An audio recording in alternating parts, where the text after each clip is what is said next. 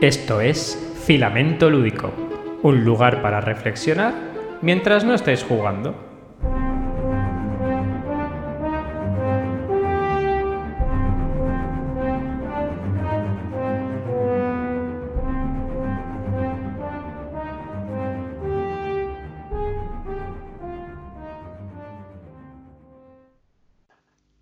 Buenos días, Jordi. Hola, Pepe. Anda, que no. Te pensabas que no íbamos a volver, ¿eh? Y aquí estamos. Fíjate, ¿quién lo diría? ¿Quién lo diría? ¿Quién lo diría? ¿Es un pájaro? ¿Es un avión? No, es filamento lúdica. Bueno, que, muy bien, ¿no? Muy contentos. Pues bueno, la verdad es que sí. Contentos, pues, en primer lugar, porque hemos sido capaces de arrancar ese proyecto que teníamos. Lo cristalizamos en ese primer capítulo en el que, bueno, hicimos una toma de contacto con, bueno, con el formato, con la parte técnica, que, bueno, que nunca habíamos enfrentado a ellos. Eh, lo superamos, eh, estamos muy contentos por esa parte y luego pues también por un poco la acogida y el feedback que hemos tenido, pues anima mucho y estamos, yo por lo menos muy contento. Regocijémonos. que bueno, no, que no está mal. Desde aquí queremos dar las gracias a todas aquellas personas que se han interesado por el contenido de, este, de esta tertulia y nada, a los que no nos conozcan y se acerquen por primera vez, eh, pedimos disculpas por las opiniones que aquí se puedan verter, porque como siempre decimos, no pretendemos sentar cátedra, sino simplemente informar y formar desde nuestra experiencia y nuestro conocimiento. Pero Jordi, ¿de qué vamos a hablar hoy? Bueno, pues el tema que nos propusimos abordar en esta primera entrega es pues la barrera de entrada en los juegos. Es decir, Mm, nosotros pues estamos en contacto con mucha gente que evidentemente lleva mucho tiempo en el mundo del juego y que pues una vez que estás habituado hay muchas cosas que das por sentado o que no tienes en cuenta. Pero también es cierto que estamos en contacto con mucha otra gente que es el primer acercamiento que tienen a esta afición que tanto nos gusta. Y es cierto que hay cosas que, bueno, que identificamos que pueden hacer que tal vez ese primer acercamiento pues no sea lo óptimo o lo más óptimo ni, de la manera mejor. Entonces, bueno, es, pensamos que podría ser interesante hablar sobre esto, sobre ese, primer contacto que puede tener la gente ajena a la afición del mundo de los juegos de mesa con los juegos. Y para eso creo que lo más importante es definir eh, qué es una barrera de entrada nosotros consideramos, o en mi, casa, en mi caso personal, considero que una barra de entrada es todo aquel impedimento que, eh, al cual se enfrenta una jugadora o jugador cuando va a sentarse o a exponerse a una experiencia de juego. ¿Para ti qué es la barra de entrada, Jordi?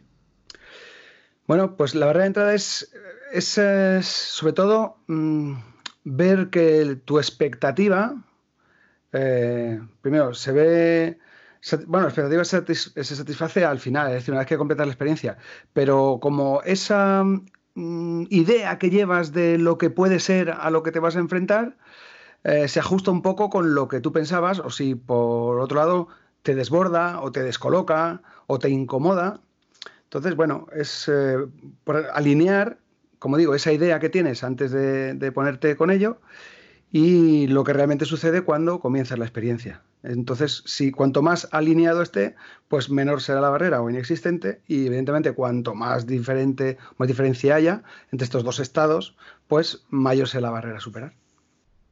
Maravilloso. Pero claro, esto no podría ser filamento lúdico si yo no diese un poco de turra.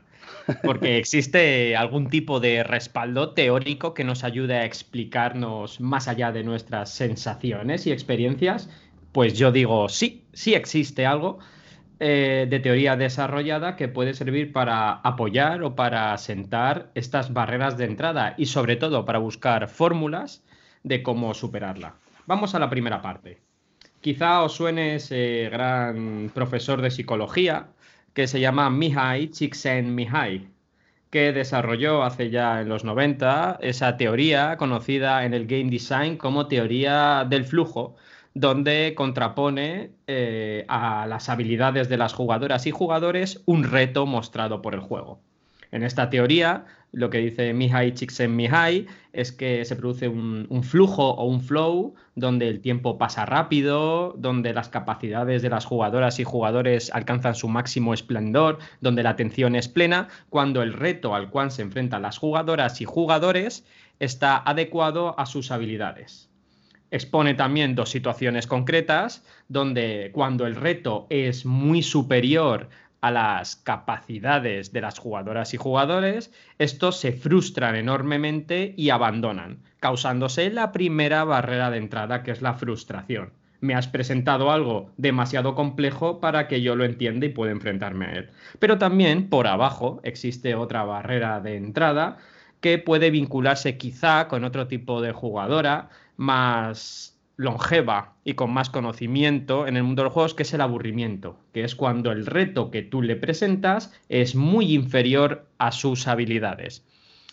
En este tipo de postulado, el game design ha extraído preceptos en los cuales aplicar diferentes fórmulas convirtiéndose el reto no solo en la dificultad del juego, sino en el número de componentes que tiene dentro del juego, en diferentes barreras eh, a los cuales se puede enfrentar una persona con ciertos grados de discapacidad, como puede ser el daltonismo, y cuyos componentes no están adecuados, etcétera, etcétera.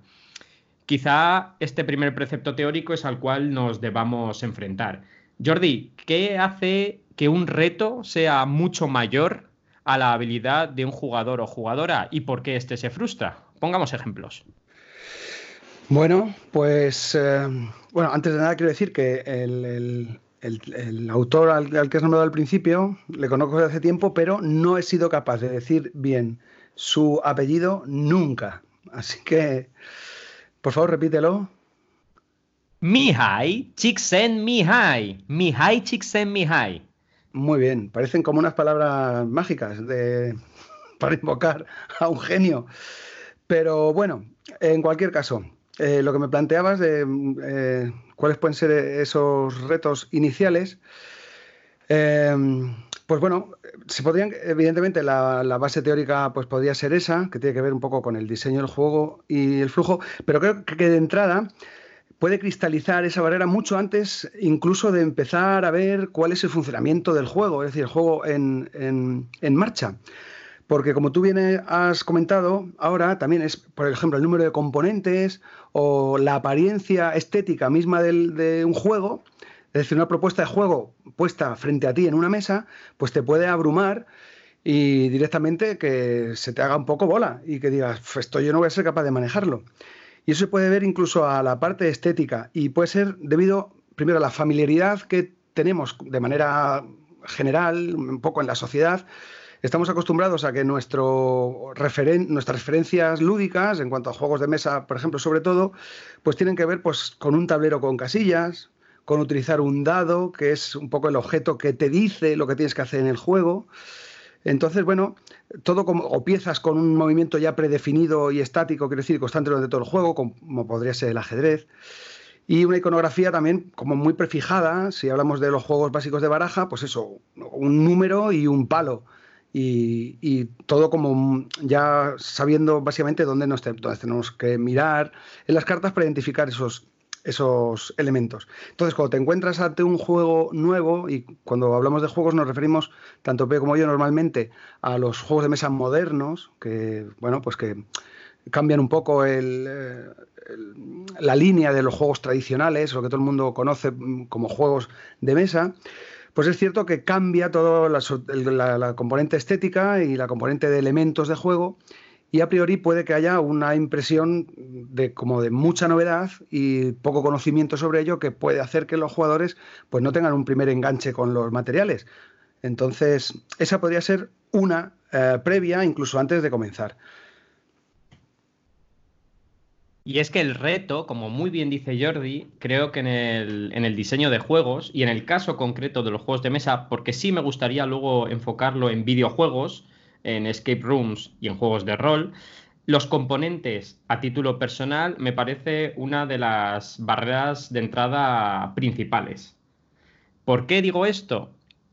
Alejándonos del jugador hardcore o del jugador habitual, no hace falta que sea hardcore, eh, los jugadores que llevan cierta trayectoria enfrentándose a los juegos de mesa ya saben cómo se estructuran los juegos de mesa, lo que es un componente de juego, las cartas, los dados, las fichas, los marcadores, los tokens, los troqueles, los relojes de arena, etcétera, etcétera.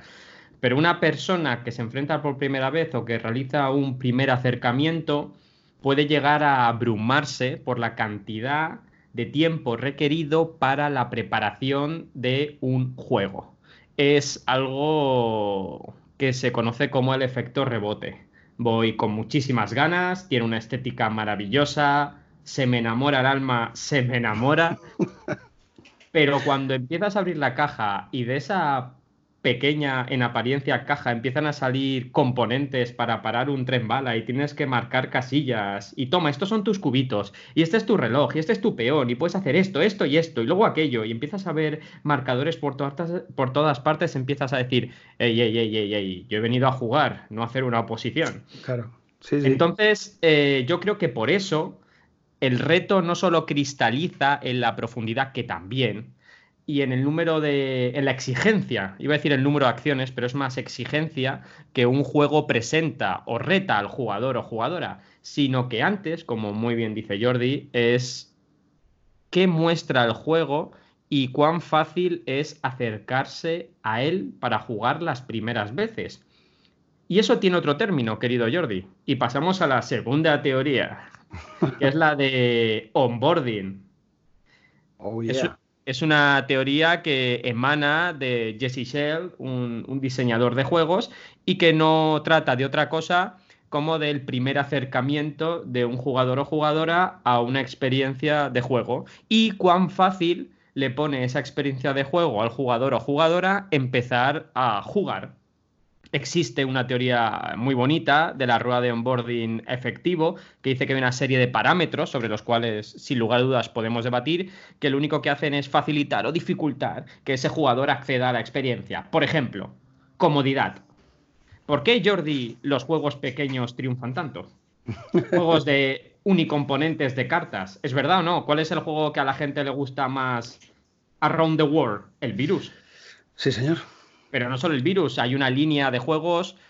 Inciso, somos independientes de cualquier editorial. No nos envían juegos por si hacemos comentarios. Eh, nosotros somos conscientes de los gustos que tenemos cada uno y de las preferencias que tiene la gente, porque tanto Jordi como yo somos formadores de diferentes ámbitos y sabemos lo que nos piden. ¿No, Jordi? así es. Para que quede simplemente claro. Hay muchos juegos eh, que son unicomponentes, y cuando digo unicomponentes, quiero decir baraja de cartas que funcionan maravillosamente bien. Un, dos, tres, respondo otra vez. Doble. Em, eh, bueno, ese tiene un poco más, pero bueno, venga, Fantasma Blitz. Bueno, Fantasma Blitz va bien. Luca Round. Em, a ver, a ver. Eh, el, de las gambas, este, el shrimp. Blurble, blurble, no sé decirlo. Blurble, blurble. Como que Burble, ¿qué estás diciendo? Burble, que es un juego de Mercurio, che, que es un juego muy majo que viene una caja que parece una gota y, las, y, es solo de cartas. Pensé que era otro autor de esos tuyos. Blurble. ¿Te imaginas? Blurble Miseski. Me voy a comprar una lámpara mágica y cada vez que digo un autor la voy a frotar a ver si sale alguien. Con esto lo que queremos decir es que hay juegos que, que son. Venga, el Dixit, el Dixit, el Dixit, que sé que, lo tienes, que tiene algún componente más. Sí que son juegos de, componentes eh, reducidos, que es muy saca juego, el juego se juega así, ponte a jugar, se acabó. El desarrollo tiene un límite, pero la comodidad y la velocidad de juego es muy alta. ¿No, Jordi? Sí, exactamente. Eso, quiero decir, es como el segundo paso. Ah, una vez que pasamos el componente estético, en estético me refiero no solamente a la pinta que tiene o la temática que pueda transmitir el juego o el, sabor que pueda tener, eh, sino eso, los componentes que sean manejables y que, mm, por ejemplo, que nos abre la caja y dice, mira, este es tu valor personal, este es tu reserva de cubitos, que los puedes transformar en no sé cuánto, luego coges cinco cartas de punto de victoria, luego esta carta de objetivos, de final de parte. Entonces, claro, eso es como demasiado para asimilar. Entonces, bueno, una vez que ves que los componentes pues, son relativamente manejables, entramos en el tema de del reglamento, de las reglas, que también es sencillo, es decir, un reglamento en el que sean reglas fijas, es decir, que no haya muchas excepciones, que no haya fases, que no haya un mantenimiento durante la partida, sino que sea todo como muy lineal, de manera que una vez que haces un par de turnos, sabes que tienes que hacer eso mismo hasta que se acabe el juego, independientemente de cuál sea el fin de partida, pues eh, facilita mucho a los jugadores la comprensión del juego, la familiaridad con él y enseguida estar como on rails, estar como encarrilado, pues para hacer una actividad que sabe que puede hacer, que es, componente, que es competente haciéndola. Y, y, que lo va a llevar bien. Entonces, yo creo que esa, una vez que has iniciado el juego, ver que las reglas son sencillas, que se asimilan con facilidad y que puedes manejar esos componentes con relativa soltura, hace que la experiencia de juego pues, sea pues, más disfrutable. Correcto. Eso dentro de la rueda del onboarding efectivo se llama simplicidad, que Jordi se ha anticipado maravillosamente bien. Es cuán simple es el juego para sacarlo, abrirlo y ponerme a jugar. Otra sería algo que no está íntimamente ligada con el reto, pero es algo que llama mucho la atención y por lo cual yo creo que los juegos modernos han, penetrado enormemente, que es la diferenciación. Yo creo que, los juegos modernos y sobre todo, y no voy a decir que el Catán sea el gran juego de, de entrada al cual ofrecerle a mucha gente, pero sí que yo tengo la teoría que Jordi ya conoce, que el Catán ha triunfado enormemente por una mecánica en concreta, en concreto, que es la negociación que es cuando la gente ha visto que puede dejar de mirar un tablero y empezar a mirar a la cara de otros jugadores y negociar con ellos condiciones. Eso es diferente a lo que mayoritariamente se conocía y por tanto causa un impacto grande y también facilita el onboarding efectivo, por supuesto. Facilidad de reglas, comodidad de ponerse a jugar, velocidad a la hora de abrir la caja y ponerse a jugar, sorpresa, diferenciación y sobre todo, por favor, coherencia. Y es algo que ha hablado antes Jordi. Si tú dices que es un juego fácil para ponerse a jugar, debe ser fácil ponerse a jugar. Cuidado con las expectativas y la realidad. Lo cual, Jordi, nos lleva a la tercera regla teórica. la curva de interés en los juegos, que es desde que tú tienes unas expectativas marcadas hasta que llega la fase de onboarding. Así es. Y eso también es, bueno, eso lo que tú has dicho, las expectativas de la gente. Es eh, que interpretamos todos como juego. Y ahí ya podríamos entrar, y sobre todo tú, que aparte de que te encanta, pues, pues sabes, mucho de, todo esto, es que eh, ¿dónde encontramos el placer? El juego básicamente es un reto artificial al que nos enfrentamos, con el único propósito de eh, obtener diversión en el proceso. Pero la diversión, dependiendo de cada uno, la obtenemos de una manera o de otra. Y cuando estás familiarizado con los juegos de mesa, pues parece que siempre como que se plantea una escalera en el que hay unos juegos de entrada o un primer acercamiento y luego como que tienes que ir ganando en complejidad o en, implicación, buscando juegos que te exijan más y no tiene por qué ser así. Es decir, la escalera, yo, la escalera se cayó hace tiempo. O sea, yo hay muchos grupos de juego con los que me mantengo en un en una llanura infinita. Y de ahí sé que no vamos a pasar.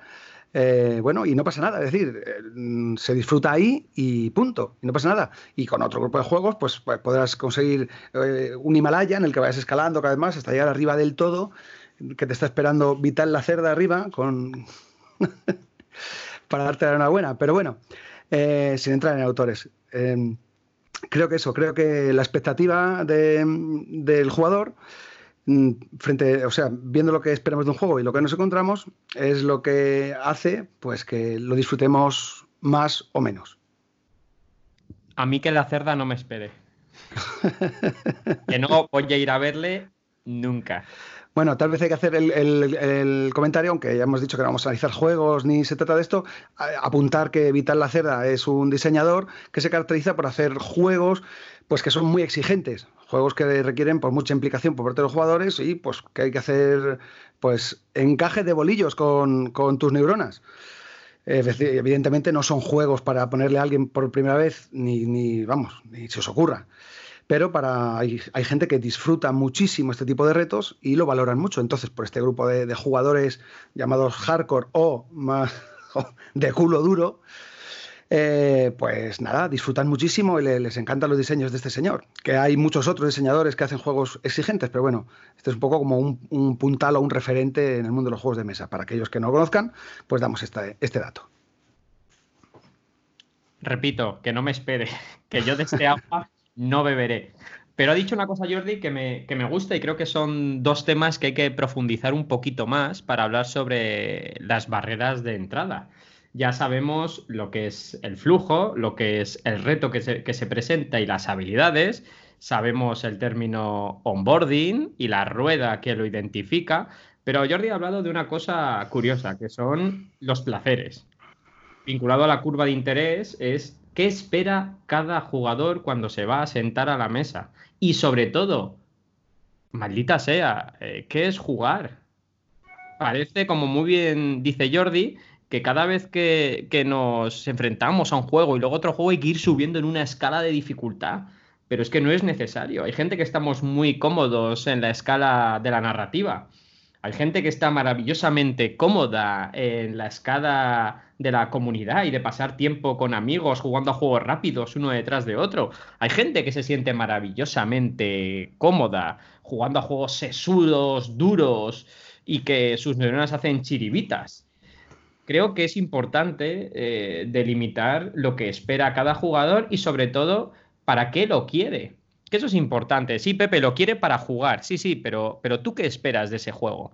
Porque al final, eh, eso es importante. ¿Esperas pasar un rato divertido con amigos. Eh, sí, Pepe, claro, eso siempre. Mm, cuidado, porque igual esperas hacerte mejor en esa experiencia en concreto y ser un gran maestro dentro de una categoría concreta. O, recorcholis, quizá esperas llevártelo a clase para que tus alumnos aprendan. O esperas eh, mejorar tus dotes de comunicación y desinhibirte en un ambiente de gente que no conoces. O yo qué sé, y quizá esperas usarlo en tus clases de inglés como refuerzo. Creo que la expectativa y el placer de las jugadoras y jugadores eh, enlaza directamente con este tipo de, de barreras de entrada. Nosotros creemos, y en el, en el mundo de los juegos de mesa existe el término de juegos de entrada ¿Qué juegos sacas a personas que no están acostumbradas a jugar a juegos de mesa? Pues depende. ¿Y de qué depende? Dirá Jordi. Mm, de según cómo se mire, todo depende.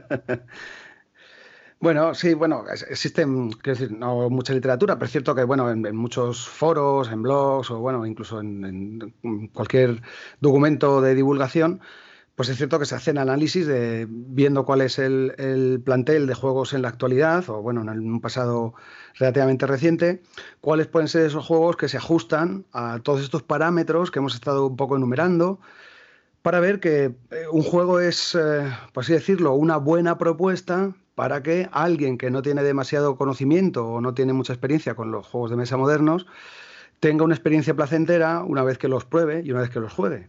Entonces, bueno, pues existen unos nombres desde hace mucho tiempo, pero bueno, es, cierto que el mercado es creciente, cada vez salen más juegos y esos como esos, esos juegos totem que existen, pues no hay ningún problema en que sean sustituidos por otros.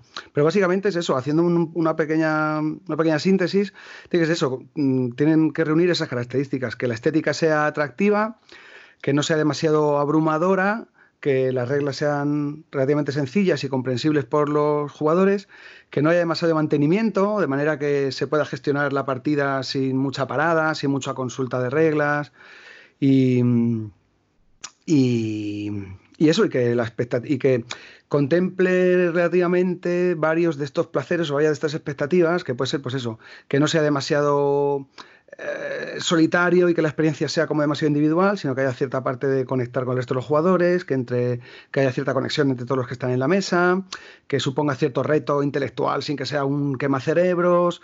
Em, bueno, todo este tipo de cosas, eh, cuantas más estén presentes, mejor porque va a cubrir más espectro. Pero eso sería un poco lo que define un juego de entrada, que insisto en que parece que como que hay una entrada a algo que va a haber posteriormente y ese, eh, ese supuesto ascenso o, ese tránsito hacia cosas más, entre comillas, complicadas o más exigentes para el jugador. Y no tiene por qué ser así. Es, decir, los juegos tú entras y no tienes por qué pasar hasta el fondo.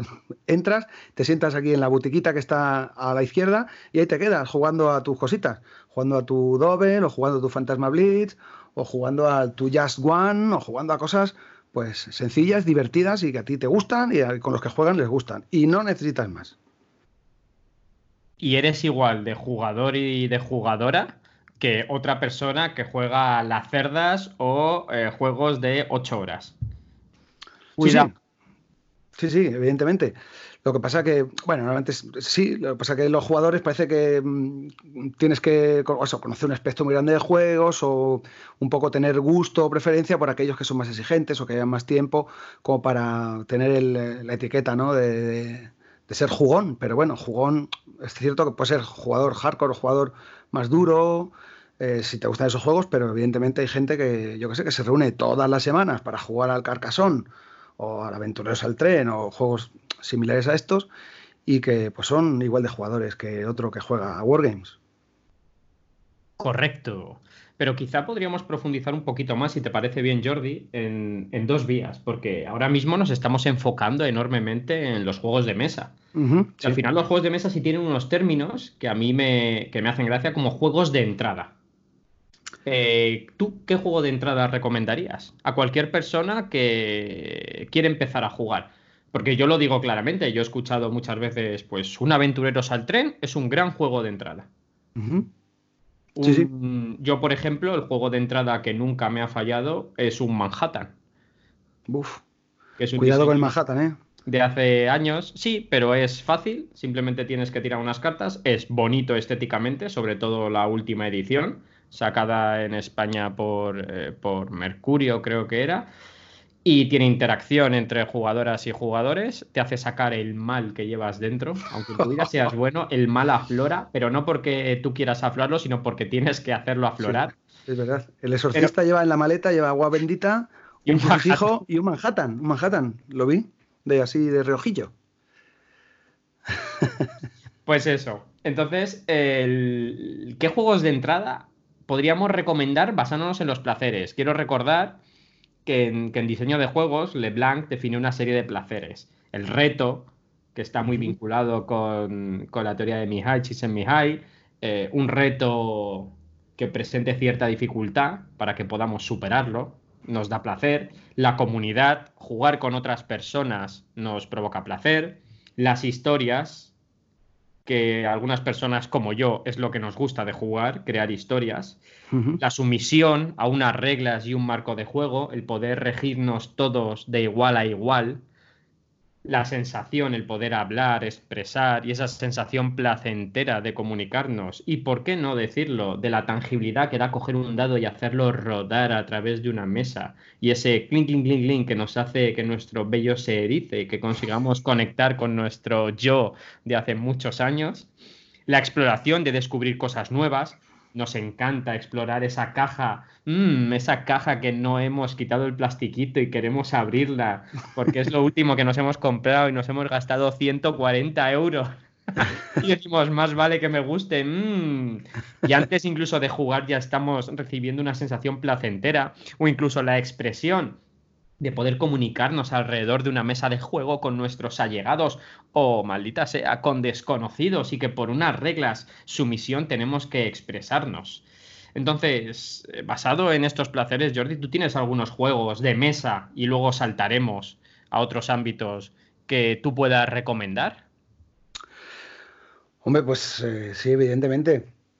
Yo, aunque sea un, un tópico, es por, preferencia personal, porque realmente me gusta mucho el juego, eh, pues recomendaría el, el Aventureros al Tren.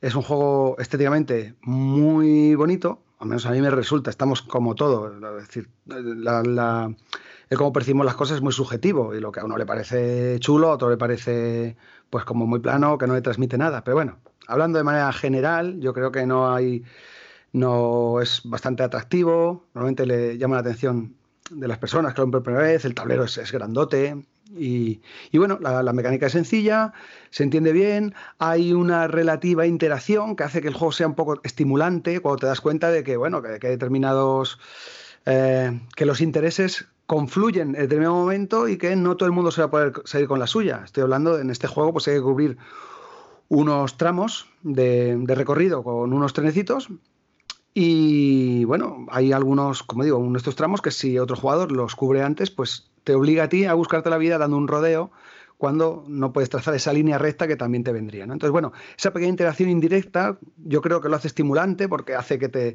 tengas que plantear las cosas de otra manera y no que de partida tengas un plan y el juego sea únicamente llevarlo a cabo sin ninguna interferencia.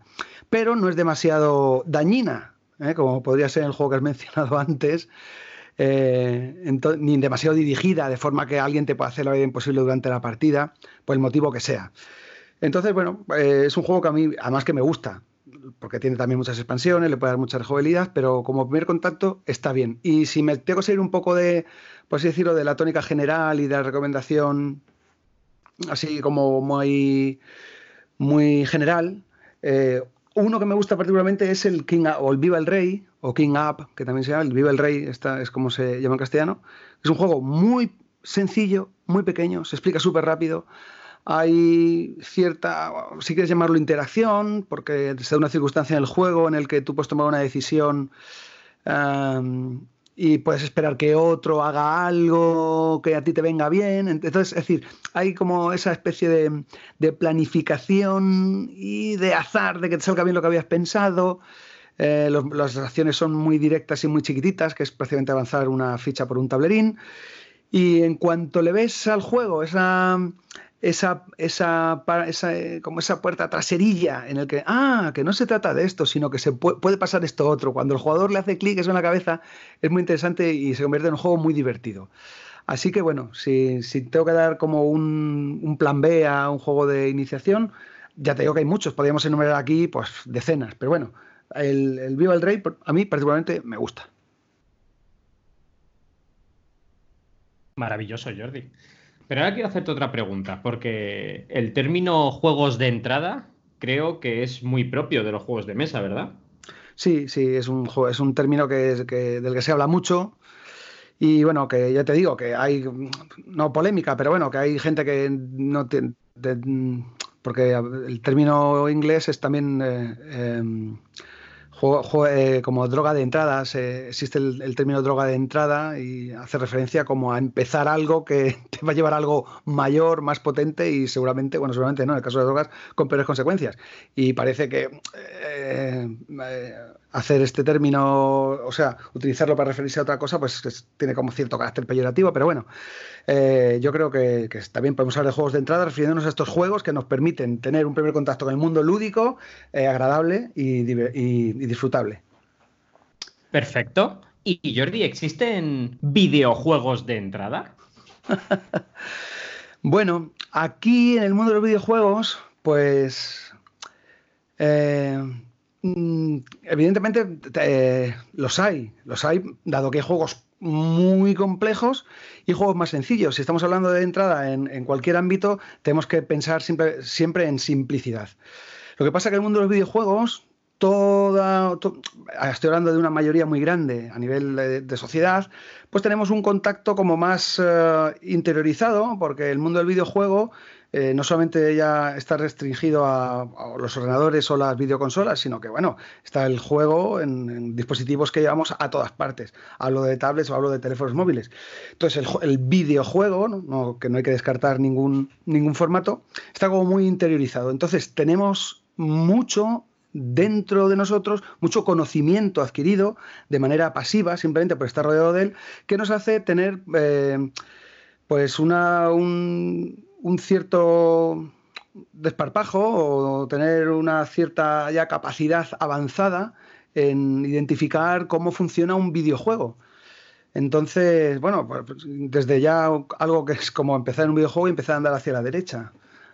un poco que viene desde el Mario, ¿no? Si hablamos de experiencia de usuario y demás, de facilitar la comprensión de un plataformas 2D, que bueno, que está roto con muchos juegos que no tiene que ver, pero sí es verdad que se impuso un poco como como, como algo eh, estipulado dentro del diseño.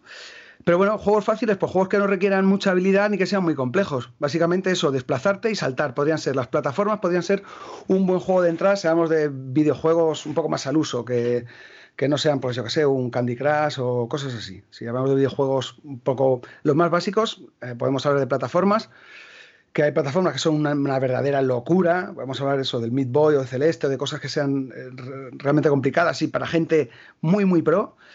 Podríamos hablar de estos juegos de plataformas sencillos que básicamente lo que tienes que hacer es desplazarte y saltar. Eh, y que tengan un, buen diseño de manera que vayas adquiriendo habilidad de forma bastante gradual. Pues yo a tu opinión voy a, voy a poner una opinión contrapuesta. Yo creo que el término videojuego de entrada eh, yo no lo he escuchado en la vida. En cambio, juego de mesa de entrada sí. ¿Y sabes por qué? Porque, ¿por qué creo? ¿Por qué creo? Porque en este programa no sentamos cátedra. ¿Por qué creo? Porque los videojuegos hacen una cosa infinitamente mejor que los juegos de mesa, que es trabajar el onboarding.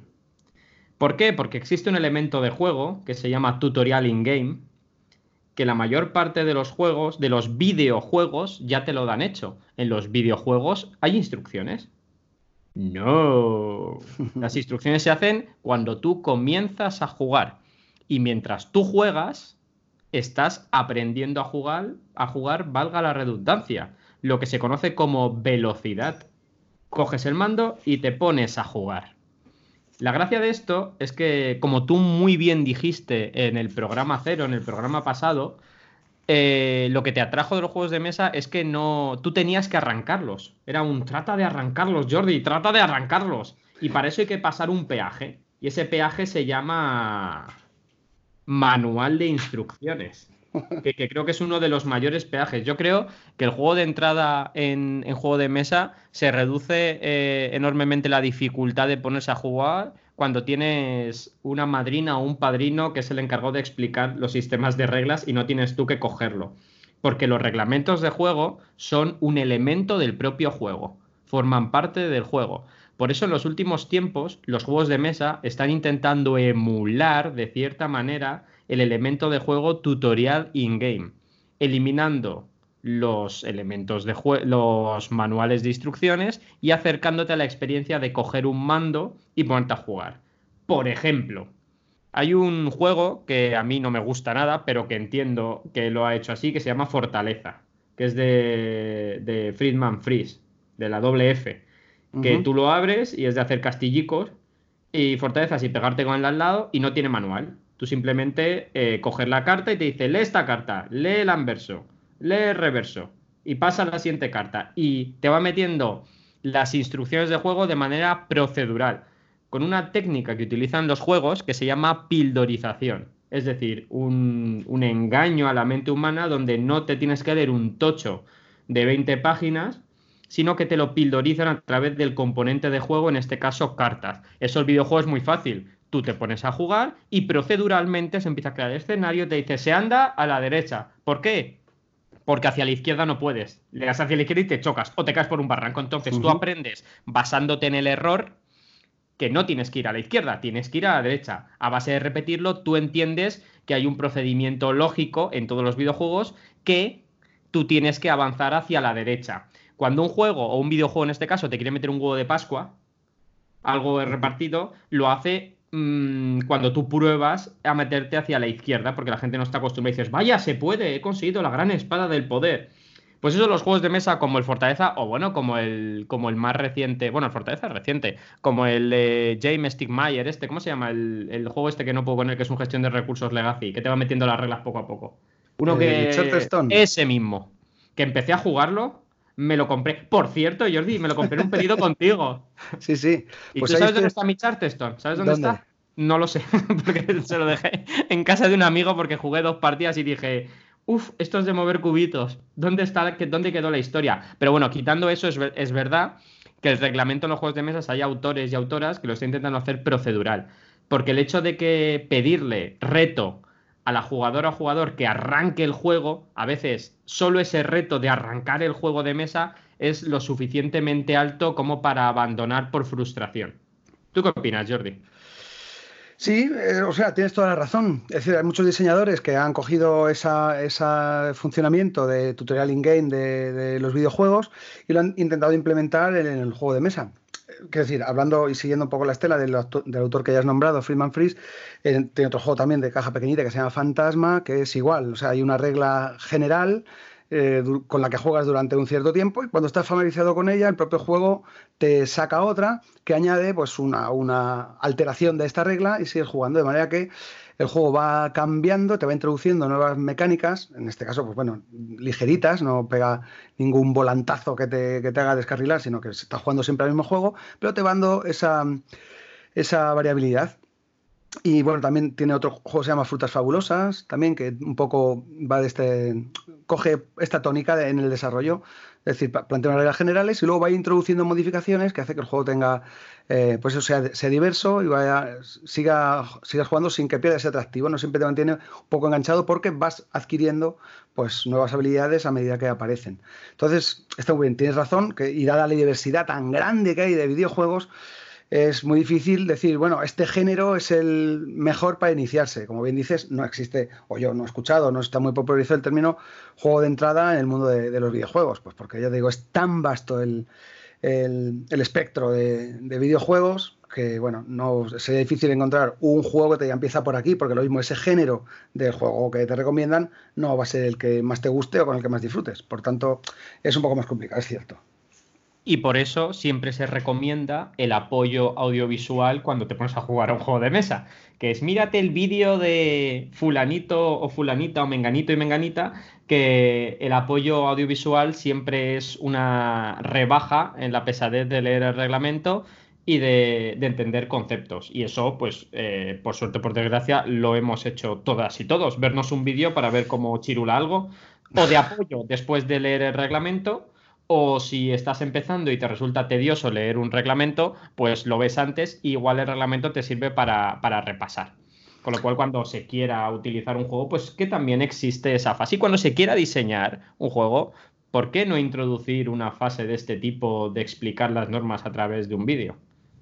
Sí, la verdad es que es, eh, afortunadamente hoy en día es muy fácil el acceso a, bueno, a distintos mm, divulgadores que te explican el, reglamento, porque es cierto, me he encontrado con mucha gente que me ha dicho, bueno, tengo este juego, pero es que está en casa muerto de la risa porque no he sido capaz de jugarlo, porque me he enfrentado al reglamento y no lo he comprendido. No vamos a entrar en la redacción de los reglamentos, que si hay unos que son fatales, que otros, pero estamos hablando de juegos que la gente adquiere por primera vez, normalmente por recomendación del, del tendero o de, la tienda de juegos a la que se acerquen, que sabiendo o si eh, en una pequeña conversación con él les dicen que están buscando algo fácil, que no han jugado nunca, si hay cierto interés por parte de la persona que la atiende en, saber cuál es su experiencia con el mundo de los juegos, pues le dará una referencia de un juego básico. Normalmente no debería haber complicación, porque los reglamentos se entienden con facilidad y las reglas no son complicadas. Pero bien es cierto, Pepe, que enfrentarse a un reglamento es una, una actividad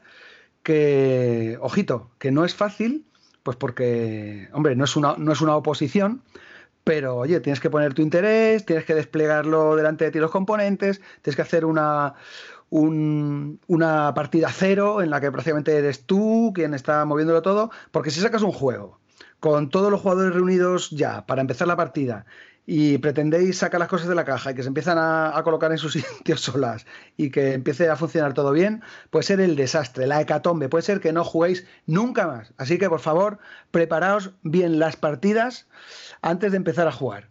En mi caso, los reglamentos, todo el mundo, pues el reglamento soy yo.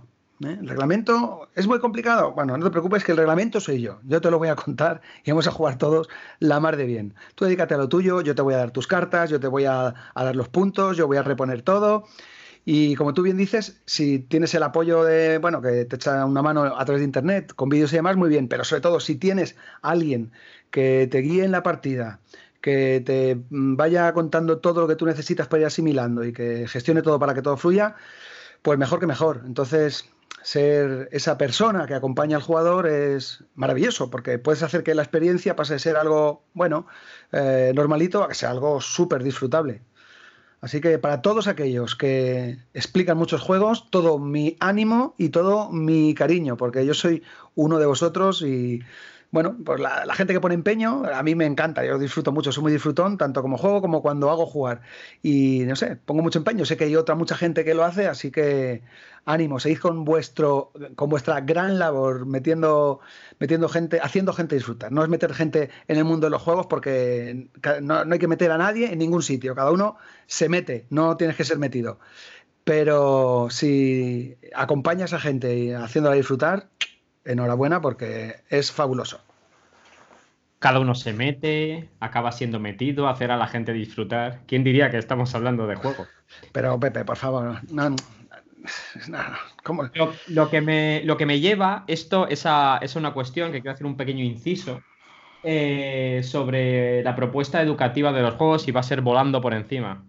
Eh, del mismo modo, cuando tú quieres utilizar una herramienta como el ABJ basado en juegos de mesa y esperas que llevando un juego a un entorno de aprendizaje y abriendo la caja se produzca la magia y dices tres veces Mihai Mihai como, como Beetlejuice. Dices Beetlejuice, Beetlejuice, Beetlejuice y la gente aprende. Eso es un error horrible. Tienes que, como muy bien dice Jordi, jugar mucho a ese juego para poder transmitir a la perfección lo que quieres transmitir cuando te lo llevas a un entorno no es el juego, es lo que conseguimos hacer con el juego. Y fuera de bromas y de, diferentes recomendaciones, lo ha resumido maravillosamente bien Jordi. Jugad a los juegos que os dé la gana, cuando os dé la gana, pero por favor, antes de aplicar un juego en cualquier entorno, jugad mucho, porque entonces estaréis facilitando el onboarding y estaréis rompiendo barreras de entrada para todas aquellas personas que quieran disfrutarlo. Pero vamos a hablar de otro tipo de juegos.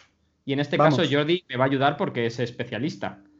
Venga. Eh, ¿Por qué, Jordi, los escape room tienen esta aceptación?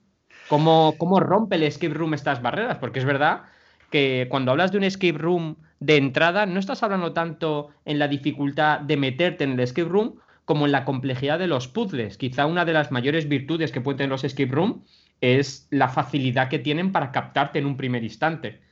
Aunque luego te vuele la cabeza, pero en un primer instante te atrapa muy rápido. Guay. Sí, bueno, eh, si hablamos del formato comercial de sala, eh, luego sí que podemos mm, llevarlo al acercamiento a través del juego de mesa. Eh, yo creo que antes de entrar en los. Porque los puzzles es lo que descubre el jugador una vez que entra. Estamos como todo. La, la, primera impresión que tienen los jugadores jugadoras cuando van a una sala es el aspecto, estético, lo que les transmite, y la narrativa, que hay una narrativa previa a que empieces siquiera a jugar. Entonces, esos dos factores creo que son bastante importantes y hacen que, la experiencia sea pues más disfrutable más allá de los puzzles. Entiendo que estamos hablando de barreras de entrada.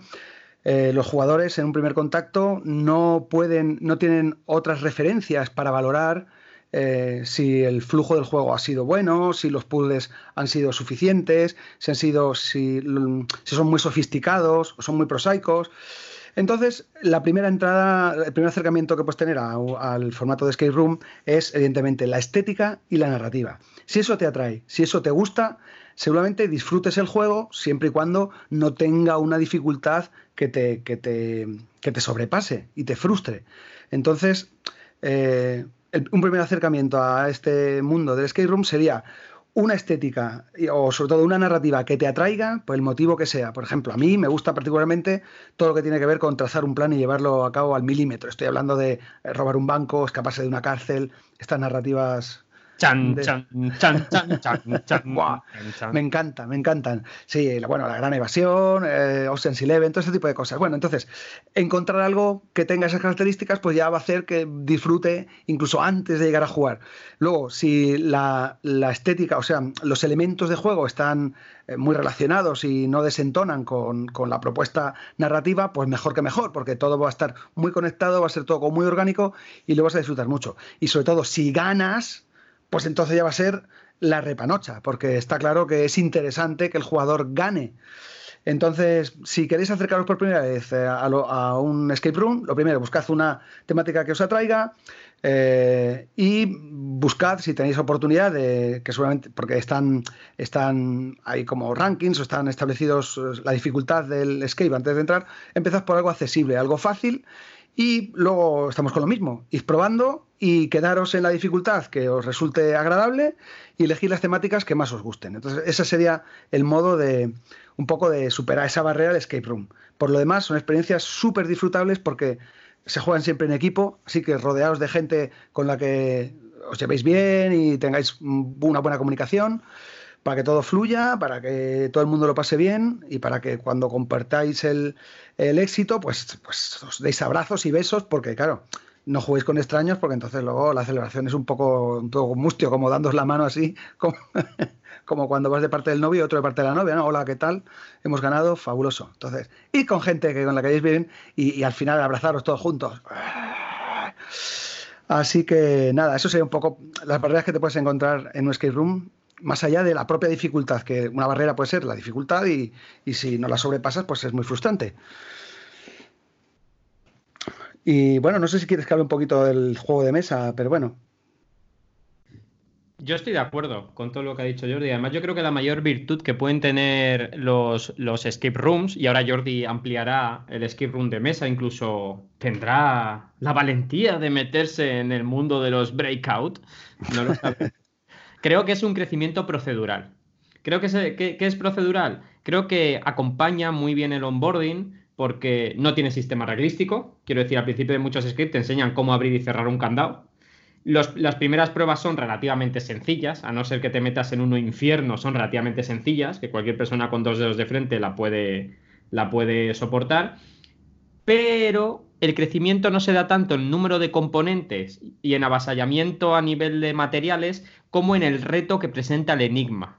Uh -huh. Con lo cual, como es algo que llevamos dentro, es intrínseco, y en otro programa hablaremos de las motivaciones intrínsecas y extrínsecas, pero not today, eh, creo que la sensación que nos da es una sensación de control bastante aceptable. Y sobre todo, y lo ha dicho maravillosamente bien Jordi, el escape room lleva asociado algo que por desgracia cada vez se va perdiendo más, que es la narrativa. La, la, la narrativa, al igual que la estética, realiza un trabajo fundamental para destruir las barreras de entrada. Pues si te enfrentas a algo que te apasiona y te gusta, no te importa dedicarle más tiempo de lo, de lo, normal. Ahí están muchos chicos y chicas que leen libros de youtubers de muchas páginas o libros de videojuegos, manuales para aprender a jugar mejor, pero sin embargo luego les cuesta mucho enfrentarse a un libro eh, común o no tan común de literatura básica. Eso simplemente por la motivación y por la preferencia. Y me cachis, está bien que exista esa narrativa que rompa esas barreras y haga a la gente profundizar eh, dentro de estas experiencias de juego. Pero Jordi, me encantaría, nos encantaría, a este oh maravilloso mundo le encantaría que profundizases un poquito más y yo aportaré lo que pueda basando en mis gustos y preferencias y en mi mente de zote sobre tanto los escapes de mesa y qué elementos han absorbido de los escape rooms de sala habituales y luego hacer un breve, una breve pincelada sobre el concepto breakout edu. ¿Te parece? Me parece fabuloso, Pepe. Let's go. Bueno, pues eh, el, bueno, el, el, formato de escape room pues está ahora muy de moda, está muy demandado, las salas pues eh, siguen proliferando y evidentemente el, pues el, eh, el formato se expande y se acomoda y se convierte a, los formatos que son demandados y por tanto en el, mundo del juego de mesa hay un nicho, pues hay, lugar para, que, para, esta adaptación. Por tanto, hay muchísimos, hay infinidad, tenemos posibilidades enormes de acercarnos al mundo del escape room a través de juegos de mesa. Hay muchos juegos con ligeras variantes y, y bueno, son fácilmente son asequibles en cuanto a precio y posibilidad de, adqu de, adquisición, pues es muy fácil, los va a encontrar en pues, las tiendas más habituales y si no en cualquier tienda online lo tiene sin problema. Y realmente son, la verdad es que no hay ninguno así que, que recomiende por encima de todos porque eso ya va un poco en, en, gustos personales. Están identificados por dificultad para que, pues si eres una persona un poco cabal, no empiece la casa por el tejado. Entonces empieza por dificultad eh, nivel principiante y luego pues puedes enfrentarte a retos mayores. Como digo, muchas veces, dependiendo de lo que nos guste a cada uno, si es una persona a lo que, que lo que le gusta es el reto, evidentemente lo que vas a valorar es la dificultad de los puzzles y tal vez deseches un poco o te importe menos pues la narrativa o la estética o lo que intente transmitir el juego. Sin embargo, si lo que te gusta es pasarlo bien con amigos, pues cualquiera te puede valer.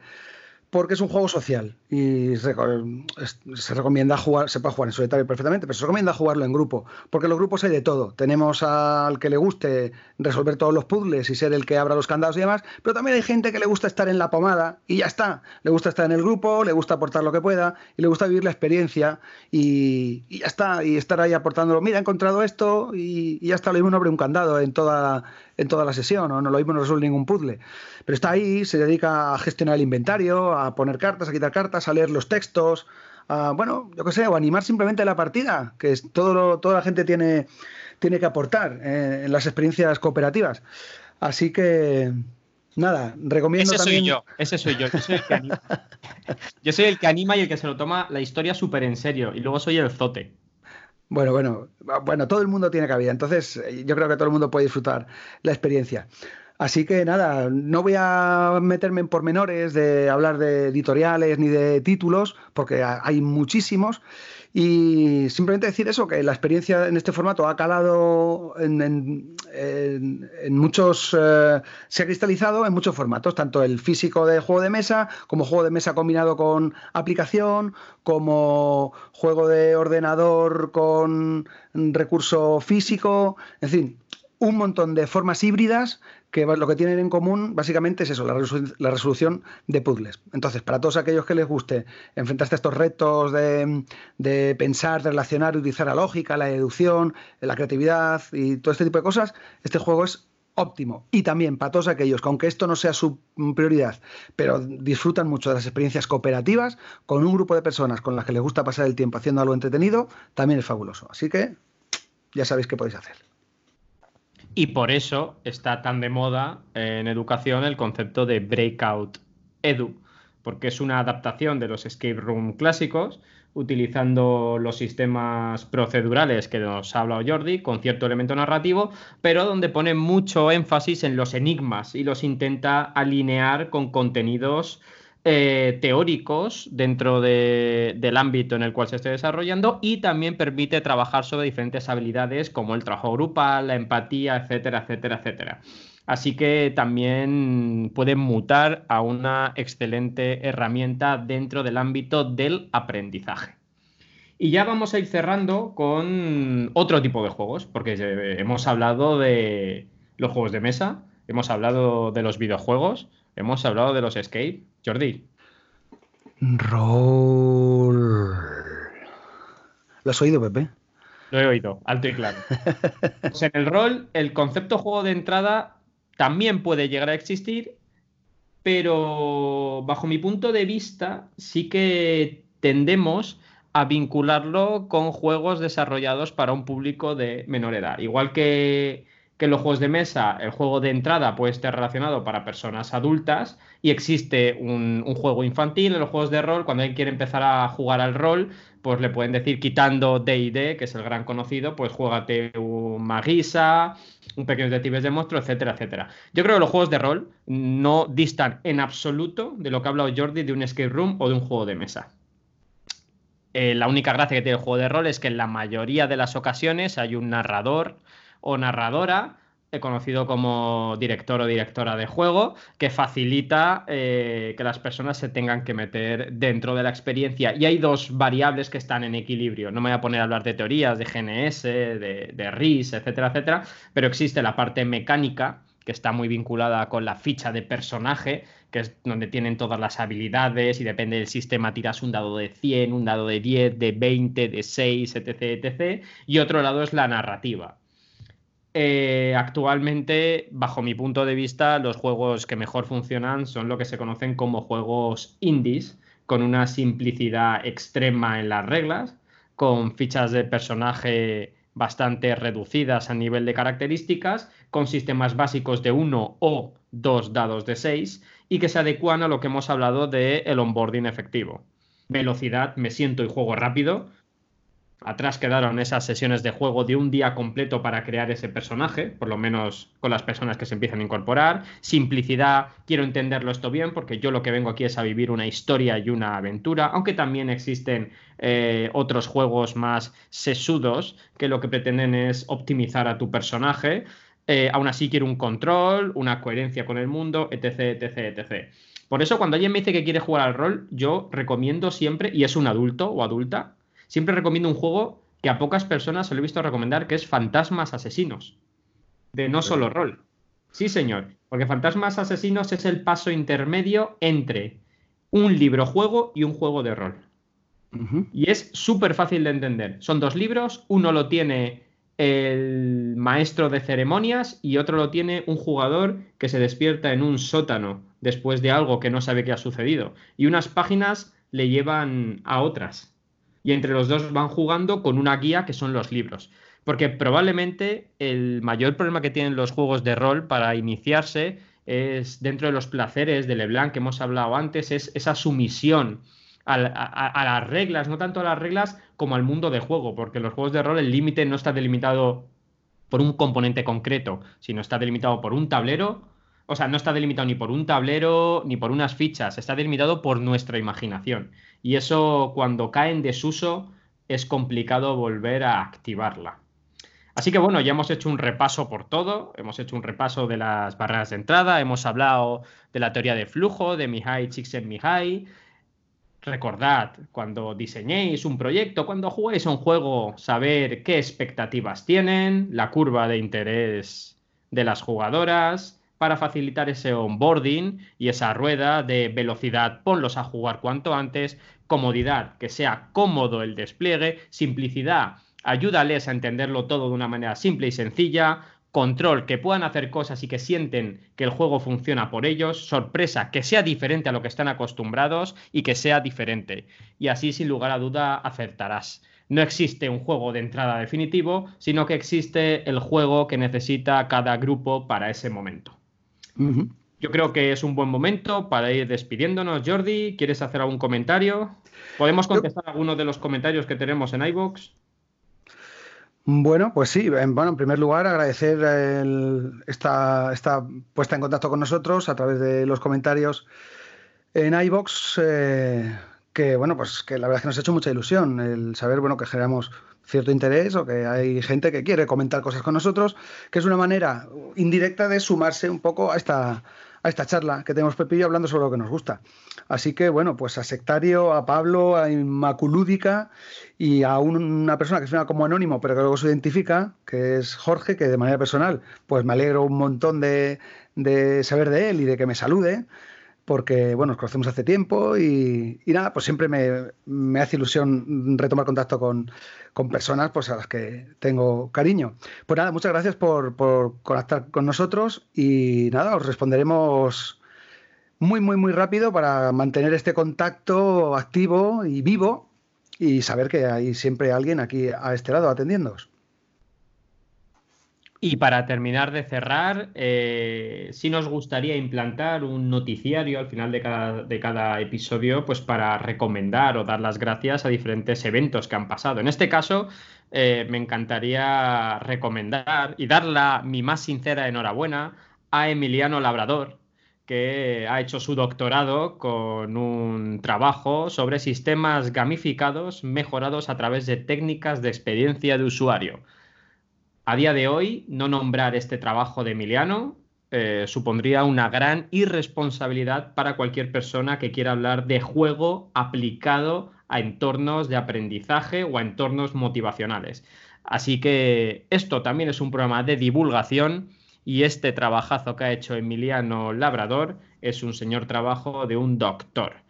Y segundo, eh, nuestra más sincera y más afectuoso saludo y abrazo a lo que yo estoy muy orgulloso de denominar a nuestras madrinas, que son No y Katy, de Play Punk, que es donde me permitieron por primera vez eh, dar la noticia este, de este pequeño pero humilde podcast. Así que gracias a todas y todos los que nos han visto. Gracias por vuestros comentarios y ya sabéis, nos volveremos a hablar en Filamento Lúdico, un lugar para reflexionar mientras no estáis jugando. saludos y ya sabéis, diversión y victoria.